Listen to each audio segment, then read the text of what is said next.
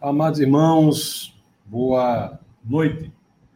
Como estamos todos, uma alegria estar aqui com vocês. Hoje é terça, 4 de janeiro. Vou sair do seu horário aí 21 e pouco. Mas eu estou gravando aqui um pouco antes. São, são quase 18 horas. É, em razão de alguns incidentes que ocorreram e fizeram com que eu tivesse que adiantar a gravação. Espero que todos estejam bem. Mas, irmãos, nós vamos falar hoje sobre um tema muito especial. Ainda no livro, estamos aqui, o livro de Ezequiel, tem o capítulo 34. O capítulo 34 é um capítulo muito interessante, muito importante. Ele lida com uma questão essencial porque ali há uma avaliação de Deus em relação aos pastores, quando Deus avalia os pastores. O título dessa nossa aula de hoje é esse aí, né? O título, deixa eu conferir aqui como eu coloquei. O título é exatamente sobre a avaliação dos pastores, mas nós temos um, uma pregação que foi feita há alguns anos, acho que 2017, se eu não me engano, que se chama Quando Deus Avalia os Pastores, que é sobre esse mesmo capítulo.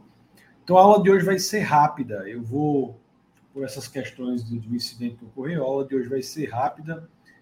E eu vou aqui, é, no final, no, nos, na descrição desse vídeo, colocar um link para essa pregação que eu falei, da qual, a qual eu me referi, que é quando Deus avalia os pastores.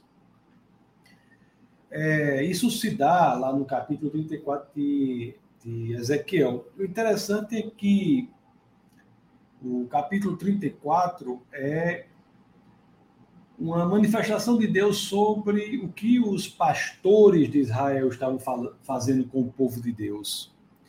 E quando nós vamos ler isso, vamos estudar e nos debruçar sobre isso, nós vemos que não é muito diferente do, do que precisa ser dito hoje. Então, o profeta Ezequiel, ele, ele fala pela boca de Deus fala pela boca do profeta Ezequiel para que os pastores possam saber o que Deus espera efetivamente, como, como ele avalia efetivamente. É interessante também que isso é ministrado pelo profeta Ezequiel ali durante o exílio na, na Babilônia, conforme nós vimos na última aula. Isso se dá durante o exílio na Babilônia para grupo aí de 10 mil é, pessoas que era a comunidade que estava ali e que havia saído de Jerusalém, estava ali no exílio na Babilônia. Então nós vamos abrir aqui, eu peço a vocês que abram as escrituras do livro de Ezequiel, vamos lá no capítulo 34. Deixa eu compartilhar aqui com vocês. Espera aí, deixa eu compartilhar. Deixa eu compartilhar com vocês o capítulo 34. Vamos ler aqui os versos 1 e 2, que nós tenhamos uma ideia aqui. Já está na tela, né? Então vamos ler aqui os versos 1 e 2. Deixa eu colocar um pouco menor aqui. Olha só, o título é Os Pastores e as Ovelhas, desse capítulo 34, título que foi dado. Olha o que os versos 1 e 2 dizem. Veio a mim esta palavra do Senhor Filho do homem, profetize contra os pastores de Israel. Profetize e diga-lhes: Assim como diz o soberano Senhor, ai dos pastores de Israel que só cuidam de si mesmos. Acaso os pastores não deveriam cuidar do rebanho? Então, é uma primeira observação que nós temos aqui. Os pastores que cuidam de si mesmos, ai dos pastores de Israel que só cuidam de si mesmos. Então, será que há tipos de pastores assim, né, cujo centro da preocupação é são, é, são eles mesmos e não também o povo ao qual né, ele se dirige em seu ministério pastoral, o povo que lhe é dado por Deus para ser cuidado? E quando nós lemos aqui mais para frente, vamos ler os, o verso 3 e verso 4, vamos ver essas críticas aqui de Deus aos pastores, como elas são críticas profundas. E o verso 4 ele trata aqui de pastores que abusam né, do poder eclesiástico que é, lhes é conferido pelo exercício pastoral. Então vamos ver aqui o verso 3 e o verso 4. Olha o que as escrituras nos dizem.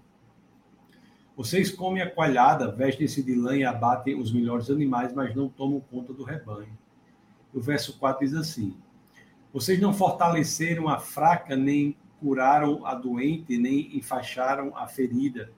Vocês não trouxeram de volta as desviadas, nem procuraram as perdidas. Vocês têm dominado sobre elas com, dure, com dureza e brutalidade. Então, isso aqui se refere a um tipo de pastores que tem dominado sobre as ovelhas com abuso de autoridade, com dureza e brutalidade, é o que dizem as escrituras. E Deus, por meio do profeta Ezequiel, fala ao povo que isso não é a forma correta é, de ser feito. Pastores que abusam do seu próprio poder no exercício do pastorado. Pastores que usam da sua posição para colocar peso sobre as pessoas, em vez de ajudá-las e de proclamar a verdade do Evangelho, a verdade da salvação. O verso, se nós continuarmos aqui, nós vamos ver que o, o exercício pastoral tem a função do. Você sabe que o, antigamente nós tínhamos o rei, o sacerdote e o profeta, não é? Então, o pastor que abusa da sua autoridade é um abuso do poder do ministério do rei, que lhe é conferido. Ele abusa desse poder. O, e nós vimos que é do abuso desses pastores que fez com que o povo saísse absolutamente da proteção de Deus e ficasse vulnerável, ficasse suscetível a aos ataques do inimigo nossas almas, né? e um deles é exatamente esse que, que faz com que o povo se encontre agora no exílio babilônico. O povo saia de Jerusalém. O exílio não ocorre pelo que, pelo que ocorreu em uma só geração, o exílio ocorre por uma sucessão é, de reis que abusam do poder, que abusam do poder. Interessante que um, um autor ele, ele fala assim, mesmo reis que não são essencialmente maus, mas reis bons, mas que abusam do poder. E Deus não quer que o pastor, no exercício desse ministério de autoridade, abuse desse poder. O primeiro livro de Reis, o capítulo 12, no verso 4, peço a vocês que abram aí. O primeiro livro de Reis, no primeiro de Reis, no primeiro de Reis, no capítulo 12, no verso 4, as escrituras dizem assim. Olha como as escrituras é, é, dizem no primeiro de Reis, verso, é, verso é, capítulo 12, Primeiro de Reis, capítulo 12, verso 4. Capítulo 12, verso 4, as escrituras dizem assim: Teu pai colocou sobre nós um jugo pesado, mas agora diminui o trabalho árduo e este jugo pesado, e nós te serviremos. Teu pai colocou sobre nós um jugo pesado, mas agora diminui o trabalho árduo e este jugo pesado, e nós te serviremos. Isso aqui é dito ao filho de Salomão, não é? ao filho de Salomão. Isso é dito sobre Salomão, que era um rei bom, assim, um rei bem intencionado, mas que abusou do seu poder. O próprio templo de Salomão é construído de maneira muito brutal, né, no que diz respeito aos trabalhadores. Então, esse é um exemplo claro do que nós temos aí, no capítulo 12, no verso 4. Se formos aqui capítulo 12 mais para frente, no verso 14, nós temos algo semelhante. Diz assim, ó. Seguiu o conselho dos jovens e disse: Meu pai lhe tornou pesado o jugo, e eu tornarei ainda mais pesado. Meu pai os castigou com simples chicotes e eu os castigarei com chicotes pontiagudos. Então você veja que a sucessão de reis que houve né, no, em Israel, tanto os reis do povo, do, os reis do, do, reinado único, que é Saul, Davi e Salomão, mas também reis, os reis que, que ocorreram nos reinados separados, o reino do sul e o reino do norte, você tem muitas vezes o exercício de abuso de poder. E lá em Ezequiel 14, Deus deixa bastante claro que não é isso que ele espera do pastor no exercício da sua autoridade, do seu ministério. Existe um outro problema muito sério também, não é? que nós temos, se nós voltarmos para Ezequiel, nós vamos ver o seguinte. Deus fala sobre um outro ministério ali dos profetas, em que o, o ministério dos profetas, que é o ministério que é a palavra de Deus por meio do profeta que vai ao povo. E Deus fala nesse, Deus fala lá em Ezequiel sobre esse ministério quando pastor, com profetas que subvertem isso, podem subverter a palavra de Deus e substituir a palavra de Deus pelas próprias opiniões. Vamos ver aqui no livro de Ezequiel, Deixa eu abrir aqui no livro de Ezequiel. Vamos lá para o capítulo. Deixa eu ver aqui, está no capítulo 13. Vamos abrir lá em Ezequiel. No capítulo 13, no verso 1, diz assim, ó. Olhe, olhe como, como Deus fala sobre o exercício de falar a verdade. Porque o profeta, ele tem o um ministério de falar a verdade. O profeta, é, principalmente no Antigo Testamento, ele era a boca de Deus para o homem. O profeta era aquele que falava de Deus para o homem. Interessante que o sacerdote é o contrário, era, o, era aquele que falava do homem para Deus, né? é o oposto do profeta. Mas você veja o que, que Deus diz aqui do profeta, vamos dizer, ler os versos 1 a 3. A palavra do Senhor veio a mim e disse: Filho do homem, profetize contra os profetas de Israel que estão profetizando agora Diga àqueles que estão profetizando pela sua própria imaginação: ouçam a palavra do Senhor. Assim diz o soberano Senhor. Ai dos profetas tolos que seguem o seu próprio espírito e não viram nada. Será que hoje em dia nós temos sacerdotes que falam de suas próprias opiniões, de suas próprias vontades, dos seus próprios quereres, em vez de focarem no que diz a palavra do Senhor? que no livro de Ezequiel, de Ezequiel, Ezequiel diz assim, ó, Filho do homem, profetize contra os profetas de Israel que estão profetizando agora. Diga àqueles que estão profetizando pela sua própria imaginação. Será que tem pessoas que, em vez de falarem a verdade que está na palavra de Deus, falam da sua própria imaginação? Aí diga àqueles que estão profetizando pela sua própria imaginação, dizer o quê? Ouçam a palavra do Senhor. Então, os pastores de hoje também, quando tem que pregar a palavra de Deus, tem que ter cuidado para que sua pregação não seja uma exteriorização de si mesmo, do que ele pensa, da sua vida, das suas experiências. O pastor tem que ter muito cuidado, como aqui fala em Ezequiel Deus, para o povo de Deus, Deus fala para o seu povo por meio de Ezequiel, que diz que ninguém pode ser profeta da sua própria imaginação. Nós temos que ouvir a palavra do Senhor. Isso se aplica e se aplica tanto hoje em dia. O problema, muitas vezes, amados irmãos, é que há muitos pastores que moldam a sua palavra não de acordo com a verdade que é explícita no Evangelho, mas ele molda a sua palavra com, com, com base no que as pessoas querem ouvir. Molda a sua palavra com base no que a pessoa. Não é o que a pessoa precisa ouvir, com base no que a pessoa quer ouvir. E nós temos de ter realmente muito cuidado com isso. Muito cuidado com isso. É engraçado que aqui, Ezequiel, bom, deixa eu compartilhar de novo, Ezequiel, ainda no capítulo 13, mais para frente, ó.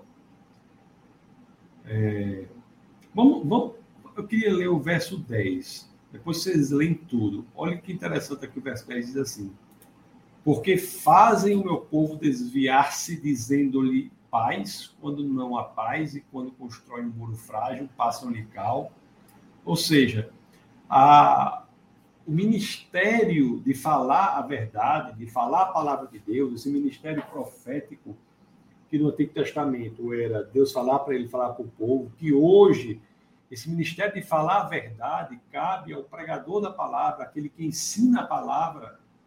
Esse ministério, se não é feito com base na verdade das Escrituras, se esse ministério é feito com base na vontade daquele que fala, a consequência está aqui. De, o meu povo desviar-se. Né? A, a administração o ensino da palavra do Senhor, que não é por, não tem por base a expressão genuína da verdade, terá como consequência o desvio do povo de Deus. E isso é algo sobre os, é, é algo que ninguém deve querer sobre os próprios ombros. Imagine você se encontrar com o Senhor e ter a, tido a responsabilidade de ter desviado pessoas da verdade. É? Isso é algo muito, muito grave. Isso é algo gravíssimo. O, o ministério, o ensino da palavra de Deus não pode ser moldado pelo que o povo quer ouvir, pela demanda de um ou de outro, o ministério da palavra do Senhor tem que ser moldado pela verdade que expressa nas Escrituras.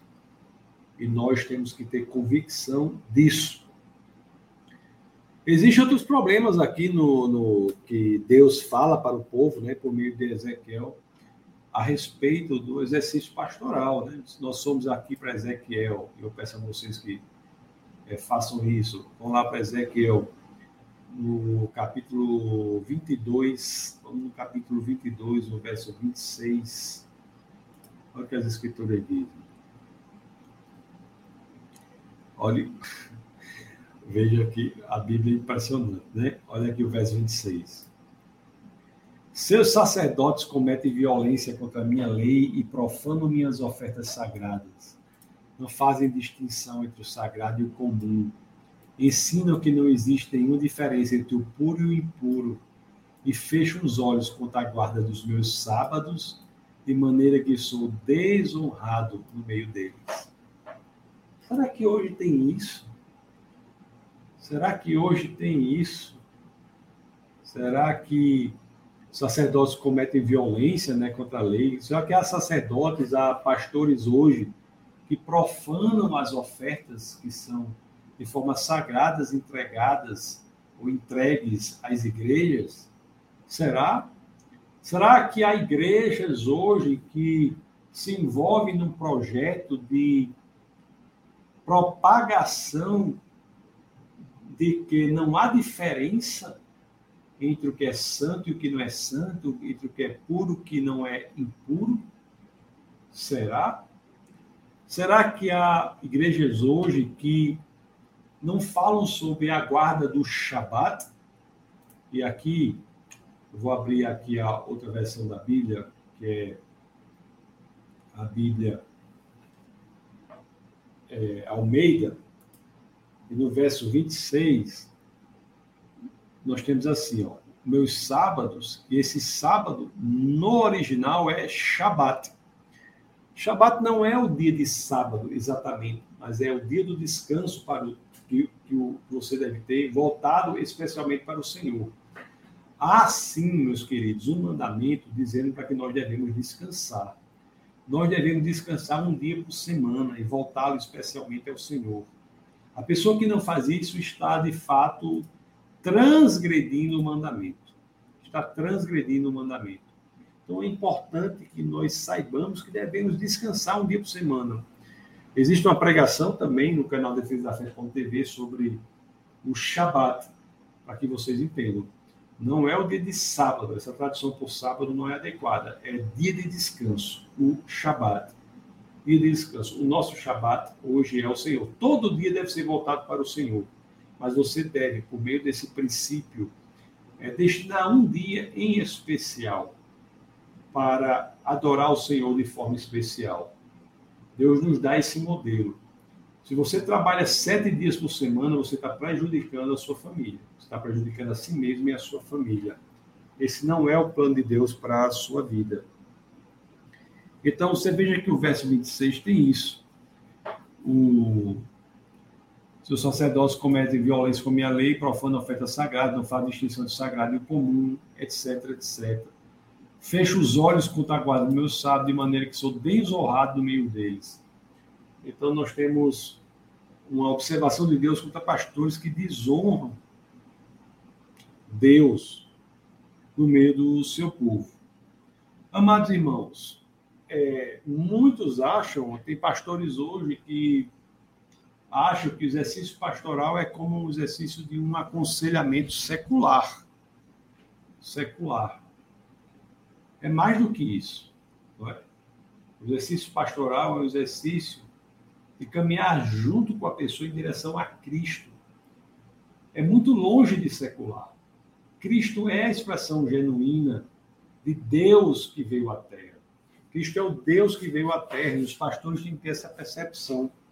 Não que o conhecimento secular não seja importante, ele é importante, mas ele não é o objeto central do ministério pastoral.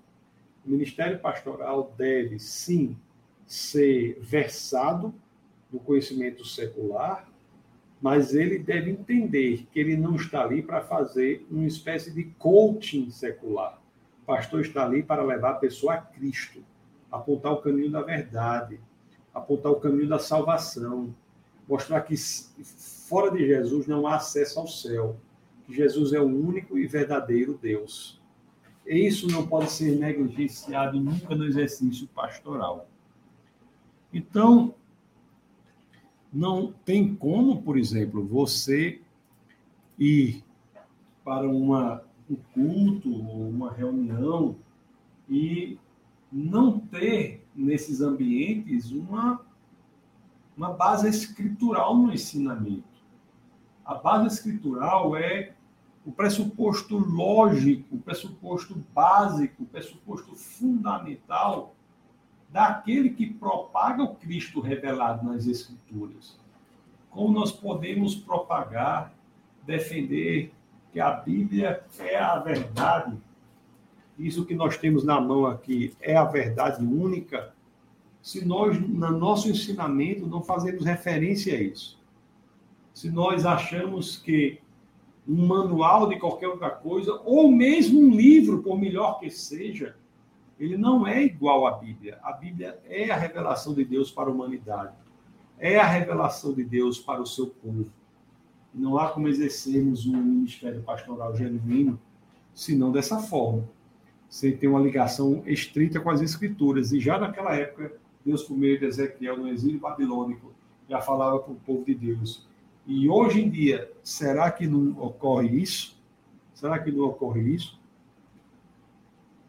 Será que hoje em dia os pastores não estão exercendo um ministério mais preocupado com a, com a questão do ensino secular entre os homens e se esquecendo que, acima de tudo, o exercício pastoral precisa levar o homem a Deus? Nós, enquanto pastores, temos uma missão: levar as pessoas a Cristo. Levar as pessoas a Cristo. Quando achamos que o ensino pode vir de nós mesmos e não das escrituras do Senhor, nós estamos nos colocando no lugar em que Cristo deveria estar. E isso é uma idolatria terrível, porque é uma idolatria ministerial. E muitas vezes a pessoa cai muito facilmente nisso porque tem uma pseudo-aparência de que é algo bom.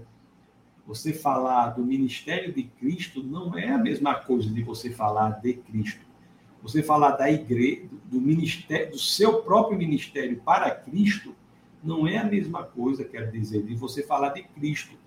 Nós temos que buscar pessoas e levá-las a Cristo. Esse é o nosso foco, esse é o nosso objetivo. Qualquer coisa fora disso é muito temeroso. É muito temeroso.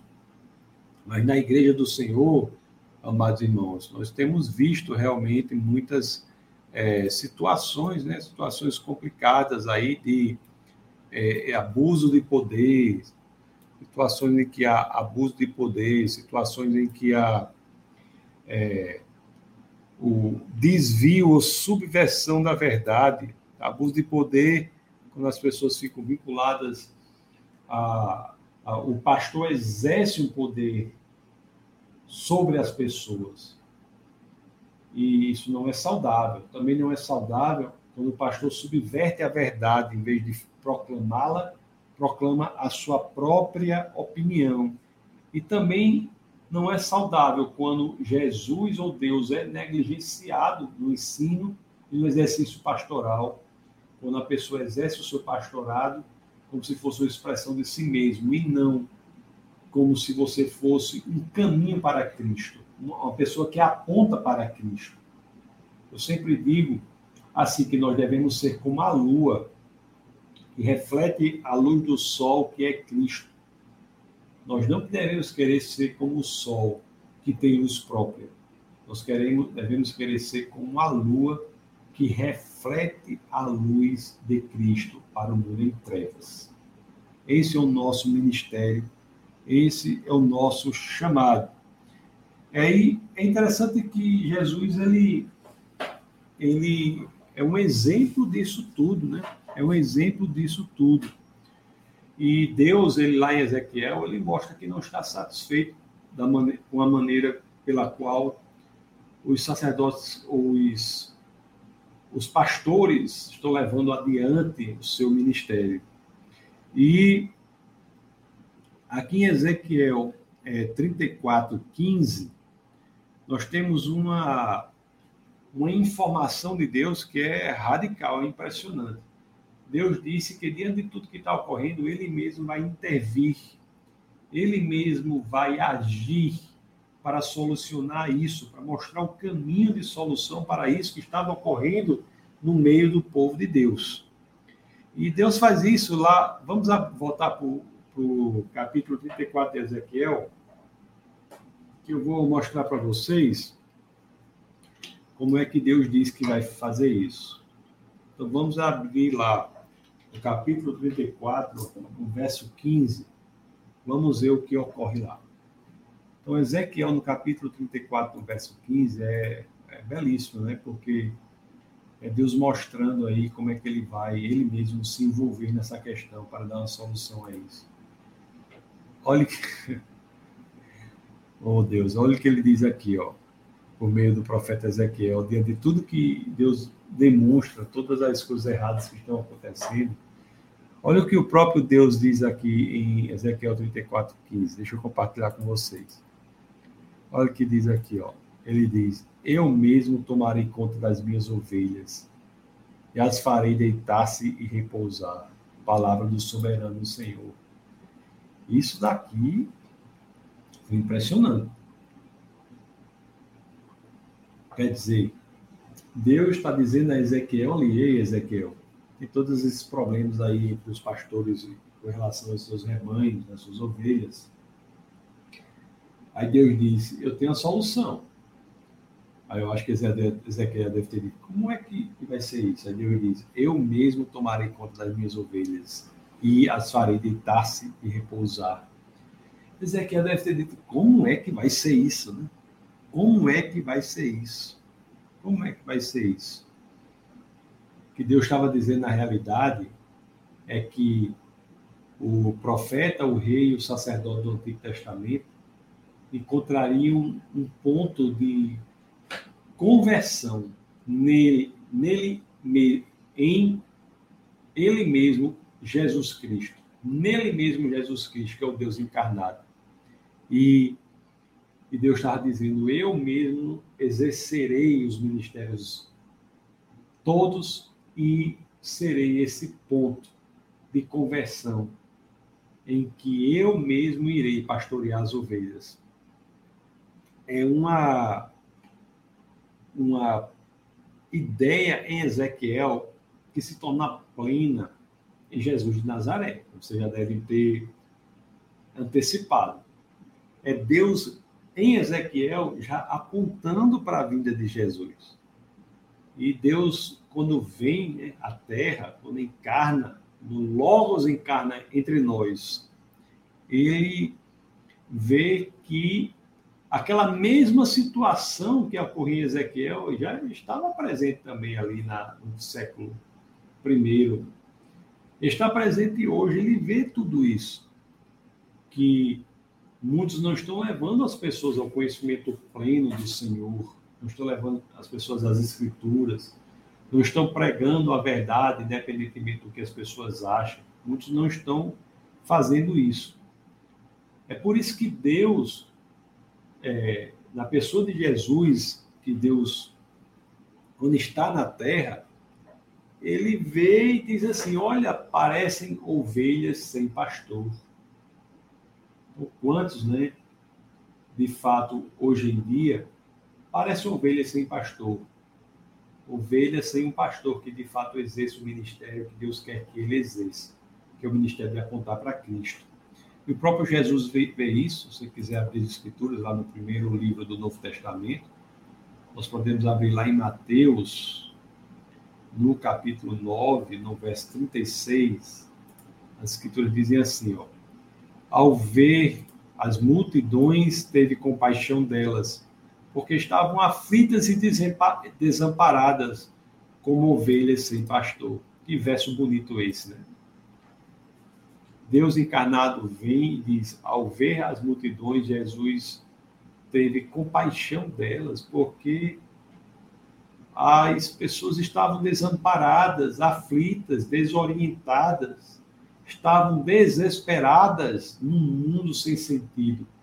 Estavam como o quê? Ovelhas sem pastor. E é interessante que Jesus de Nazaré, Lá em Ezequiel 34, ele deu, é, ele ainda como Logos, né? Quando Deus diz que ele mesmo será o pastor das ovelhas. Você se lembra que a gente leu isso em Ezequiel 34, 34, 15? Vamos voltar aqui, só para vocês não perderem isso. Você veja que Ezequiel 34, 15. Deixa eu abrir de novo para vocês aqui. Ezequiel 34, 15, ó. Deus diz assim: Eu mesmo tomarei conta das minhas ovelhas e as farei deitar-se e repousar. Palavra do soberano Senhor. Então, quem é essa pessoa que virá para ele mesmo tomar conta né, das ovelhas, tal, tal, tal? Ele já disse que era Jesus e, e, e, e uma das comprovações disso nós temos lá, inclusive no Evangelho de João no capítulo 10, no verso 11, quando as escrituras dizem assim, ó, olha o que Jesus diz, olha, eu sou o bom pastor, o bom pastor da vida, dá a vida pelas ovelhas. Então, aqui em Ezequiel 34, 15, Deus diz: Eu mesmo tomarei conta das minhas ovelhas e as farei deitar-se e repousar falar do soberano Senhor. Isso é Deus falando aqui Ezequiel. Isso aqui aponta para Cristo. E lá em João, no capítulo, no, no, Evangelho de São João, no capítulo 10, no verso 11, que foi que nós vimos, ele, Jesus dizendo, ó, eu sou um bom pastor. Ele é aquele que tomará conta das ovelhas. Ele é aquele lá em Ezequiel que as fará deitar-se e repousar, porque ele é o bom pastor, o pastor da, a vida pelas ovelhas. Ele não é aquele lá de. Não é como o pastor lá de Ezequiel 34, que Deus fala, né? Que preocupa-se somente consigo mesmo. O pastor deve preocupar-se consigo. É muito importante isso. O pastor não pode entrar num ciclo vicioso que o levará à depressão, à tristeza, não pastor deve preocupar-se consigo, mas saber que todas as bênçãos que ele recebe do Senhor são bênçãos para abençoar outros, para falar da palavra da salvação. Ele, o pastor não pode só se preocupar consigo, porque aquela ou qualquer outra pessoa que só se preocupa consigo, ela coloca a si próprio, próprio no centro de sua adoração. A egolatria é, é oposição, é contrária à adoração única e verdadeiro Deus. A egolatria, colocar-se a si próprio no objeto de sua própria idolatria, é contrária a Deus. O contrário de adorar o único e verdadeiro Deus é ser idólatra nas Escrituras. E muitos colocam a si próprio nesse lugar. Então, nós temos aqui em Jesus Cristo esse pastor ao qual as Escrituras se referem aqui em Ezequiel 34, 15. Jesus é o bom pastor, como vemos em João 10, 11. Ele é o pastor que está pronto a dar vida pelas ovelhas e faz isso, né?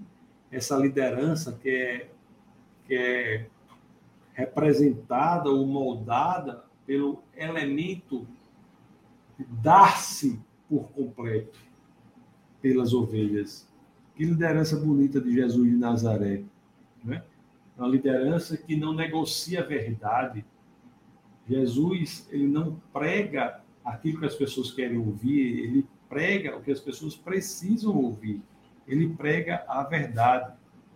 Jesus é aquele que nos leva à verdade, é aquele Jesus é aquele que busca pelas ovelhas, está com o braço estendido para resgatar toda e qualquer pessoa que queira viver a eternidade ao lado dele. Jesus Cristo é esse. Ele é também o que lidera as ovelhas. Lá em João, no capítulo 10, capítulo que nós estamos aqui. Vamos abrir no 27, 28. Você vê se ele não vem exercer todas as funções aí da liderança cristã.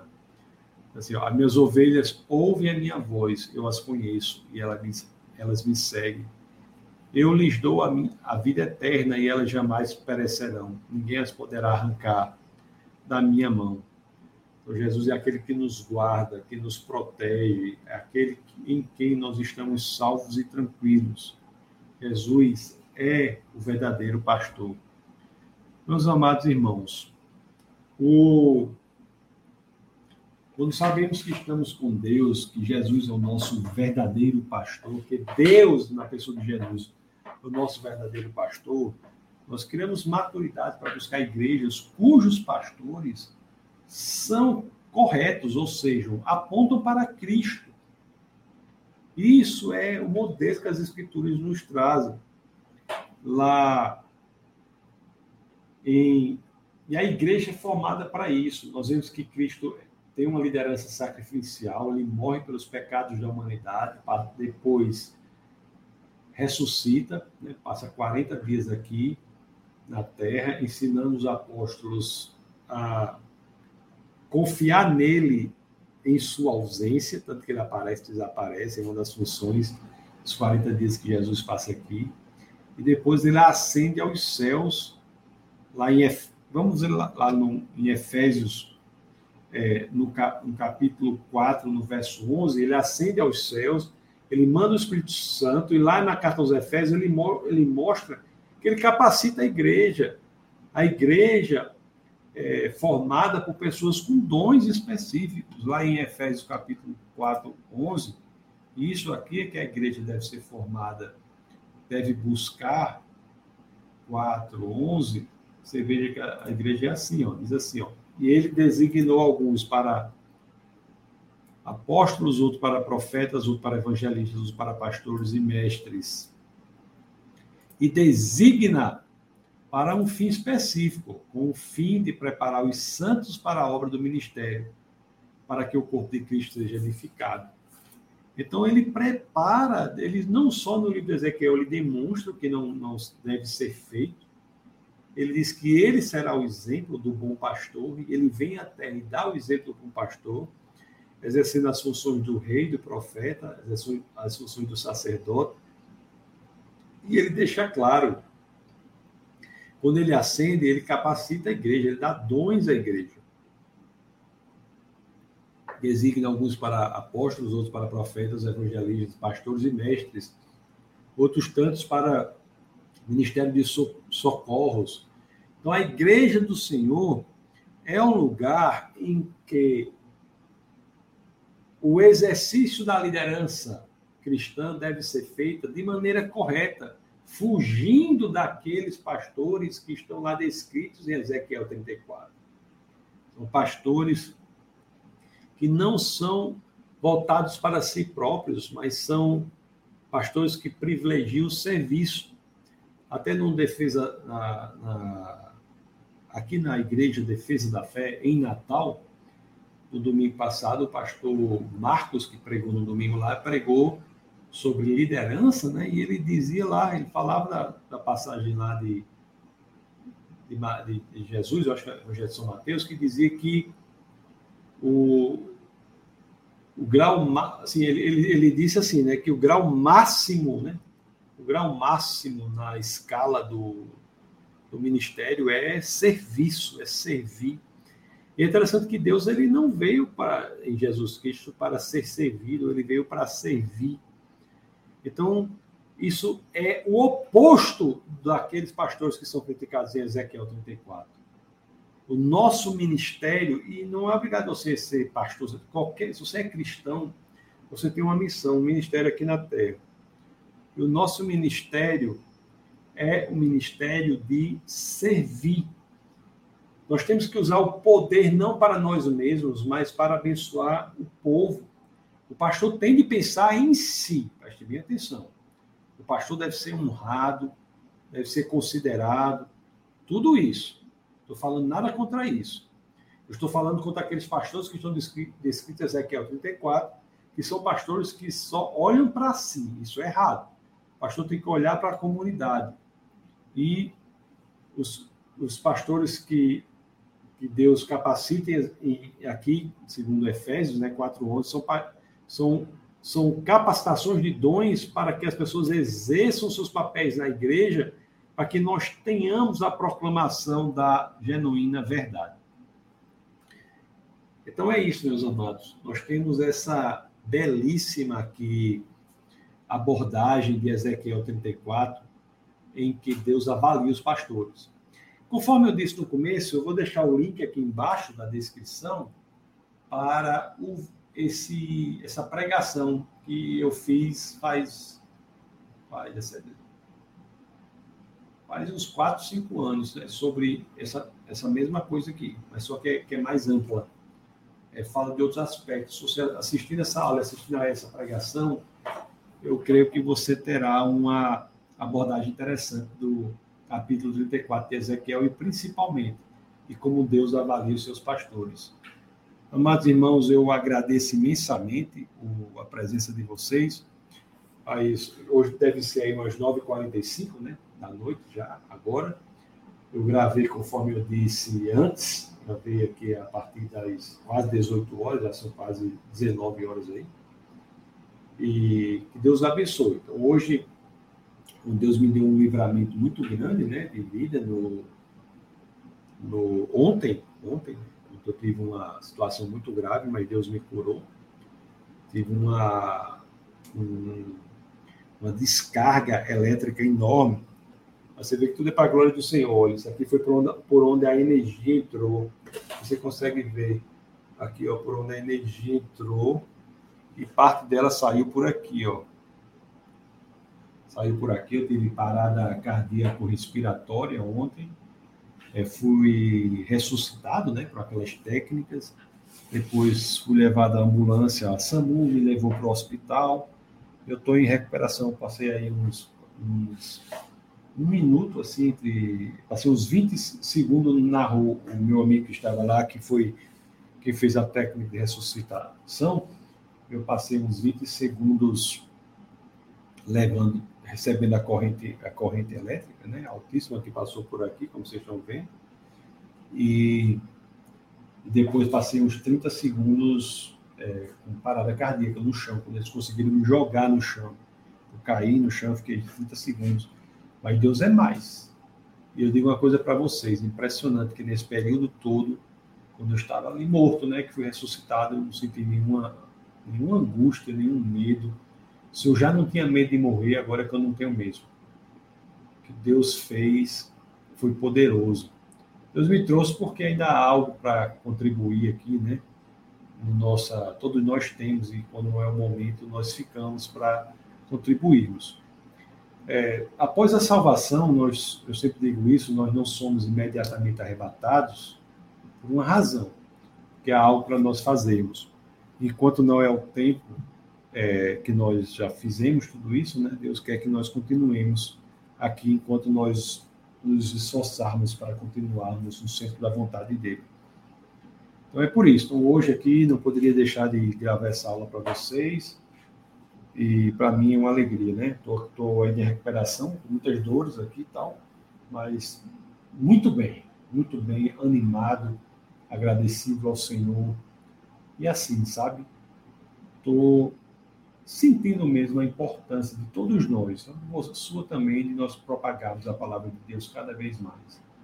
A morte por crente não é ruim. Eu já sabia que não era ruim. Eu já sabia que não era ruim. Agora eu tenho convicção plena, porque eu passei ali momentaneamente por isso. Uma paz, uma paz enorme. Isso aí. A corrente elétrica passando por mim, eu, uma paz ter essa convicção, mas eu sei que estamos aqui não é para nós mesmos, né? estamos aqui para propagar a palavra do Senhor. E, e isso é o que nos dá sentido e propósito.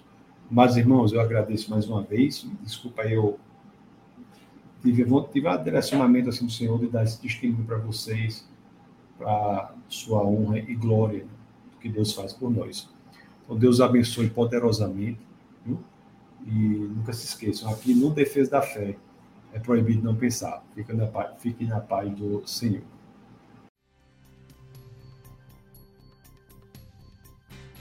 Essa foi uma produção do Ministério Internacional Defesa da Fé, um ministério comprometido em amar as pessoas, abraçar a verdade e glorificar a Deus. Para saber mais sobre o que fazemos, acesse defesadafé.org.